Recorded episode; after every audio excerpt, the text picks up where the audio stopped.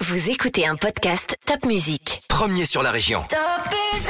Top Music, entre deux. Le podcast de la SIG Strasbourg. Entre deux, saison 2, épisode 1. Buongiorno a tutti e benvenuti all'episodio 1 della seconda stagione tra due con Nicola Alberani, direttore sportivo della SIG. Benvenuto Nicola. Grazie, merci beaucoup. Alors ça a été? C'était une introduction parfaite. Ah, super Va bene, comme on dit. Nicolas Aberani, euh, nouveau directeur sportif de la SIG. Euh, tu as débuté comme directeur sportif il y a plus de 20 ans. Tu avais déjà envie d'avoir ce type de poste? Oui, euh, C'était quelque chose de particulier car quand j'avais 15-16 ans, j'ai étudié beaucoup les joueurs. J'étudiais plus les joueurs que l'école, euh, franchement. Ma maman euh, l'a pleuré beaucoup, mais maintenant elle est heureuse. Mais hum, c'était quelque chose de naturel pour moi. Et après, je viens d'une ville où le basket c'est le numéro un, c'est une ville de basket, pas une ville de foot. Et après, le club il a eu des problèmes de financiers. Il a besoin de toi, de, de tous. Et après, je, je suis rentré car il avait besoin d'un scout et après de directeur sportif à 22 ans. Un scout en basket, euh, c'est quoi C'est analyser Tu avais les, fameuses petites cartes, upper deck cards, c'est ça? Les scouts, le travail des scouts, euh, c'est différent de mon travail. Le scout, c'est euh, qu'il analyse les joueurs. Mais mon travail, c'est différent car c'est pas l'analyse de, juste l'analyse des joueurs. Euh, on a beaucoup de personnes qui sont plus préparées, qui sont plus, de moi, mais mon travail principal, c'est euh, de mettre les différents joueurs dans le même contexte. Car on a des fois que tu fais des équipes très bonnes, qui sont, sont des équipes pour le fantasy basket. Euh, même euh, on a des fois que quand tu es des joueurs qui ont beaucoup d'intangibles, peut-être que 1 plus 1, il fait 3. Ça, c'est mon travail. Essayer de faire 1 plus 1 qu'il fait 3. Et oui, parce que des fois, et on le voit notamment en NBA, il y a des équipes qui sont construites avec des superstars et ça ne marche pas. Ils n'arrivent pas jusqu'au titre. Oui, euh, la- la- la- le plus difficile dans mon travail, c'est chercher les, les personnes, pas les joueurs. Je pense que euh, tout le monde, il peut regarder beaucoup de matchs et après, il va comprendre qu'il est un bon joueur, un mauvais joueur. Mais les, les qualités de la personne, euh, la dureté mentale, euh, ça sont des choses qu'il faut beaucoup de travail, beaucoup d'informations, beaucoup euh, des appels pour les chercher. Et après, quand tu trouves un joueur comme ça, c'est plus facile de mettre l'équipe ensemble. Et du coup, est-ce que tu as aussi un travail pour organiser euh, des restaurants entre les joueurs quand l'équipe se forme, pour, pour créer un esprit de cohésion, les emmener faire euh, une activité ensemble?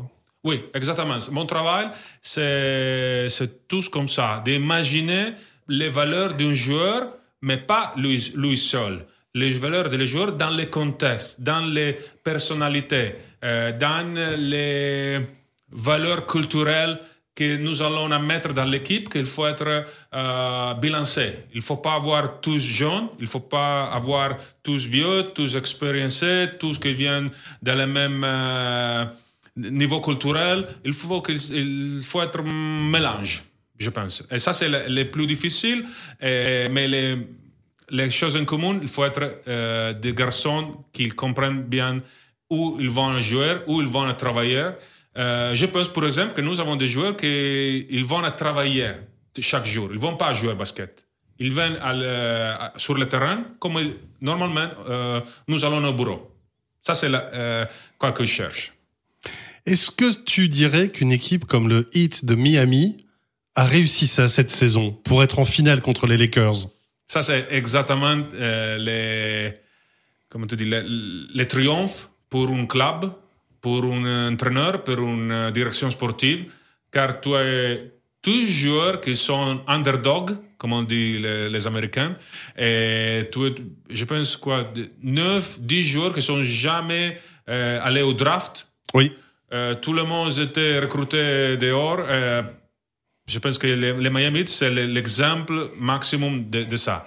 Peut-être qu'après, pour gagner le titre NBA, il faut avoir des LeBron James et des Anthony Davis. Mais Ton enfance, c'était quoi? Ça a été tout de suite le basket? Oui, c'était tout de suite le basket. Euh, mais en Italie, tu sais, le, le foot, c'est Ah oui, un. la religion. Et- oui, la religion. Et après, j'ai j'ai quitté le basket. euh, après, mon équipe euh, elle a euh, sorti le monde du sport car il n'y avait pas d'argent du tout. Et je suis été très, très déçu car nous avons eu beaucoup de top champions. Nous, avons eu Bob McAdoo, Michael Richardson, Dean Garrett, euh, John Fox, euh, qui a joué à Limoges, je pense. Nous avons beaucoup, beaucoup de top players. Et après, j'ai sorti, je, je voulais finir les, les études. J'ai pris un baccalauréat en business administration. Après, j'ai étudié à l'école hôtelière de Glion pour mon, master parce que après, mon rêve, c'était d'être hôtel manager. Après, je suis retourné à la maison et le premier joueur italien qu'il avait signé, j'avais signé quand j'avais 22 ans, il est devenu euh, entraîneur. Il m'a appelé, il a dit Eh, après ton travail, après ton boulot, tu, peux- venir chez nous un petit peu à nous aider Ok Et nous avons gagné la cinquième division, quatrième, troisième, deuxième. Et après, quand tu appelles Roma, il faut aller à Roma. Ah bah il, oui. faut pas- il, faut, il faut lâcher l'hôtel. Eh oui. Ceci dit, maintenant, quand la SIG ou les autres clubs où tu as travaillé se déplacent à l'extérieur, tu regardes bien dans les hôtels comment ça se passe. Oui, je, je peux, comment tu dis, euh, choisir un mauvais joueur, mais je peux jamais choisir un mauvais hôtel.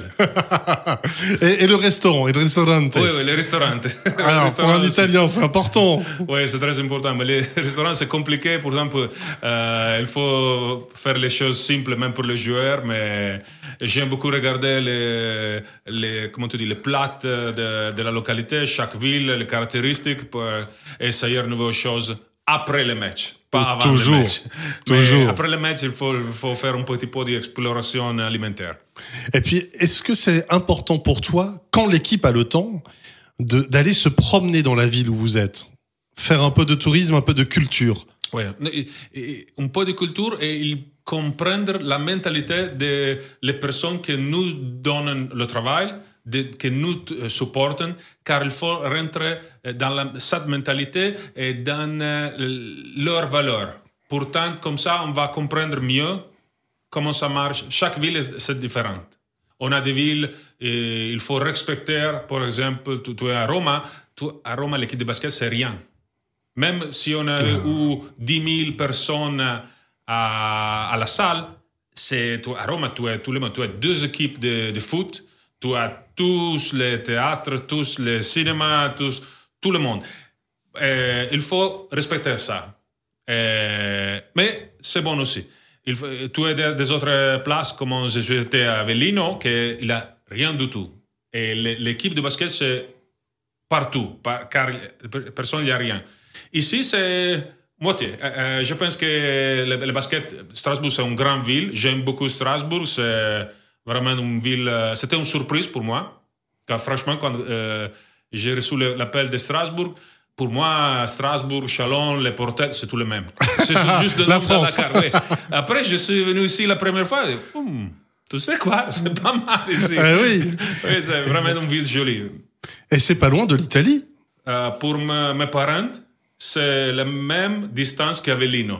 C'est Voilà. 6 heures. Pourtant, Voilà. Mais à Avellino, il y a un peu plus de soleil, peut-être. Euh, non, parce qu'elle est au sud, mais sur la montagne. Ah, bon. c'est un désastre. Es Sud de l'Italie, mais c'est froid. Mais oui, c'est un petit peu chaud, plus chaud que quoi. quoi.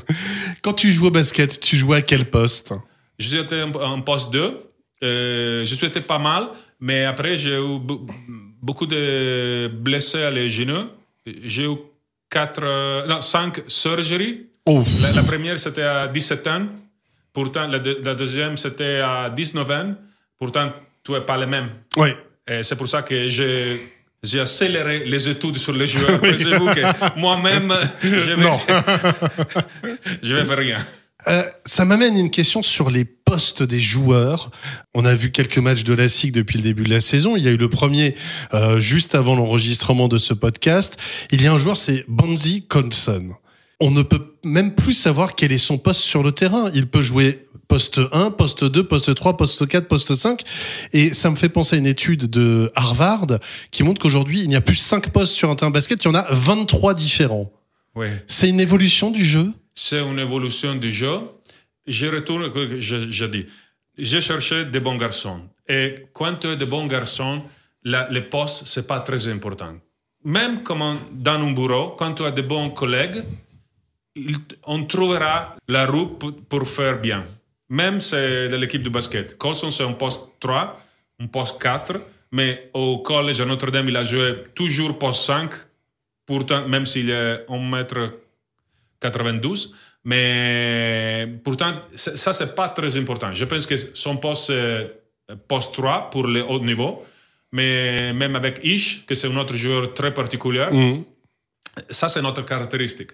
Je pense aussi que c'est très important d'avoir une face, d'avoir une équipe que les chaque, les, chaque deux, deux minutes, dernière minute de chaque match, il peut changer tous, tous, sur tous en Oui. défense.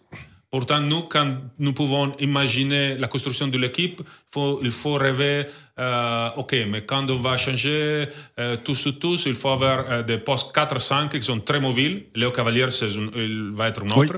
Il va changer 1-5, tous sur tous, euh, pour euh, annuler les avantages des autres. Ça, c'est une, euh, une phase que nous, pour coach Lassie, pour moi, c'est très important. Mais c'est vrai qu'on voit même en NBA, si on prend Giannis Antetokounmpo, Ben Simmons, il y a de plus en plus de joueurs comme ça dans toutes les équipes qui peuvent jouer à tous les postes. À une époque, il y avait juste Magic Johnson Ouais, qui faisait ailier, poste 4 et meneur. Aujourd'hui, dans toutes les équipes, il y a ce profil. Oui, même euh, Houston, tu as vu, il a joué avec Oui. PJ Tucker à le poste 5. Peut-être que Wainwright, c'est notre PJ Tucker. Il faut avoir des postes 5 et nous sommes très heureux de notre po- poste 5. Mais le basket, il a changé beaucoup. C'est un jeu très vite, spécialement la GP Elite. La GP Elite, c'est un, un, euh, championnat très particulier avec caractéristiques bien définies et il faut les respecter. C'est pour ça que nous avons imaginé une équipe euh, plus athlétique que l'équipe passée, pour exemple. Oui. Euh, mais ça, ça vient d'un travail de beaucoup de discours avec coach Lassi. Nous avons la même vision de, du basket, heureusement. Premier temps mort. On va faire un temps mort dans cet entretien avec un quiz. Je vais te poser des questions sur le basket italien. Ok, je suis prêt. Italie-France. 4 avril 1926 à Milan. C'était quoi le score? Non, je ne suis pas un, grand fan de l'é- de l'équipe nationale. Je Ah. ne regarde pas beaucoup les, les, les matchs. Je Bon, bah alors Non, je, suis te donne, je- Désolé. Je te donne le résultat. C'était le tout premier match de l'Italie en basket. Elle a battu la France 23 à 17. Ah, wow. Ok. Alors, bah, moi j'ai quand même quelques questions sur l'équipe d'Italie. Quel est le joueur qui a joué le plus grand nombre de matchs pour l'Italie? Bon, je pense euh, peut-être Meneghin. Eh non, Pierluigi Ah, Marzorati. Marzorati. Ouais. Eh oui, 277 matchs. Wow. Et la dernière question, quel est le meilleur marqueur de l'équipe d'Italie? Je pense qu'il faut être Calto Myers. Eh non, Antonello Rivera. Ah, Riva. Ah, oui. Riva, Riva, Riva, Antonello Riva. Un foot, un joueur de foot. Oui. Ah, Riva. Wow. Eh oui. Je ne suis pas préparé. Le carton Myers est dans le top 10. ah, ok. Ah oui, eh oui. Bon, on va reprendre après ce premier temps mort. Euh, tu es arrivé juste au moment où il y a eu le confinement. Euh, J'imagine que c'est pas ce qu'il y a de plus facile. Non, c'était pas facile, euh, mais j'ai fait beaucoup de Zoom avec euh, tout le monde à la SIC. On a parlé même avant de ma signature. Pourtant, quand j'ai eu l'opportunité de travailler ici, c'était très simple parce que je suis pas très nouveau. Je suis arrivé à Strasbourg le 3 de août, mais euh, on a déjà parlé, on a déjà renco- rencontré coach Lassi, mais pourtant c'était euh, naturel, on peut dire. Et euh, le contexte, il y avait un entraîneur qui était resté très longtemps, Vincent Collet, il y avait Lassie qui arrivait. Voilà, tu, ça t'a pas fait peur? Tu t'es dit non, il y a vraiment un beau, un beau projet dans ce club? Oui, c'était hum, très important pour moi de pouvoir par- partir avec une page blanche. Euh, on peut dire page Oui, blanche? oui, oui. Ok. Euh, une feuille blanche, euh, car euh, ça c'est une opportunité pour moi.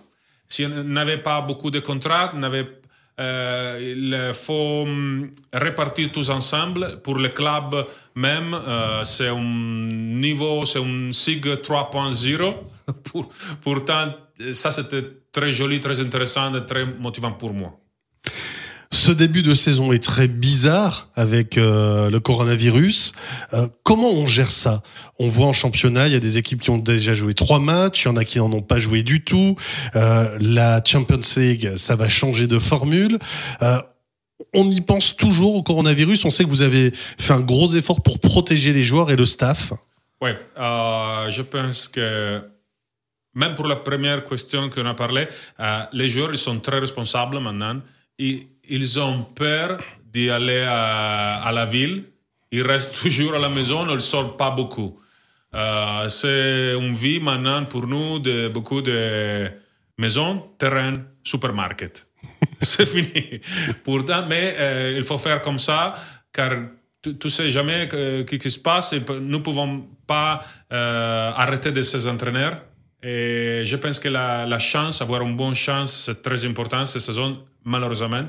Nous c'est clair que nous sommes en retard et je suis très déçu de le match du Mans car nous nous n'étions pas prêts pour ce, ce match.